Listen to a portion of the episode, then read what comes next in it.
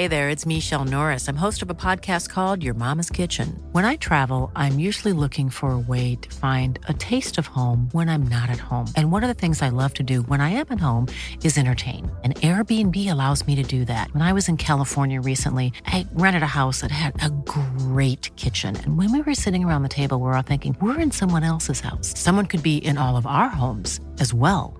If you have a home, but you're not always at home, you have an Airbnb. Your home might be worth more than you think. Find out how much at airbnb.com/slash host.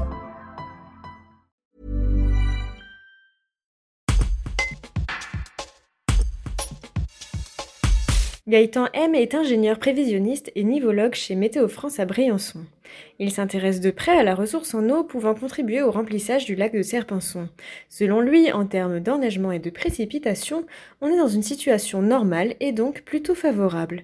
Un reportage de Rémi Miret. Les orages euh, qu'on a un petit peu chaque jour en ce moment et les suivants euh, jouent-ils un rôle important euh, dans le niveau du lac de Serponçon Oui, ça joue un rôle. Après, moi, je saurais pas forcément le, quantifier.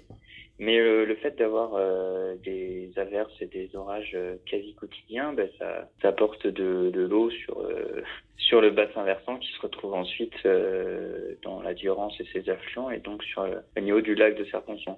Après, une meilleure chose pour les, les, les lacs, c'est des, c'est des pluies orageuses euh, continues et généralisées. Euh, donc ça dépend de quoi on parle quand on dit des orages. Quand c'est juste des, des, orages euh, ponctuels en montagne, ça va ça va rien changer. Par contre, des pluies orageuses euh, qu'on a plutôt en fait ces derniers jours, bah ça c'est c'est plutôt favorable. On, a des, informations sur les données de pluviométrie qui sont relativement éparses. Et donc euh, comme les orages c'est des phénomènes parfois assez localisés pour leurs aspects les plus sévères, eh ben on on sait euh, on sait jamais trop euh, en fait quelle quantité d'eau va arriver ensuite dans, dans la rivière. Mais euh, voilà, c'est pour ça qu'on dit que c'est difficilement quantifiable, contrairement à, à la, la fonte d'un manteau neigeux déjà connu ou à des épisodes de, de pluie plus régulièrement répartis. Quoi. Alors on vous suit sur, sur votre compte Twitter, vous suivez le phénomène comme bien d'autres hein, de, de près. Qu'est-ce qui vous intéresse dans, dans, ce sujet du, du remplissage du lac de Serponçon? Le lac de Serponçon, c'est un peu un, endroit emblématique euh, du département et des, Alpes du Sud en général, et qu'il est très sensible à des phénomènes météo qui m'intéressent particulièrement, comme euh, euh, la pluviométrie, l'enneigement, bah, les orages ou la température pendant l'été.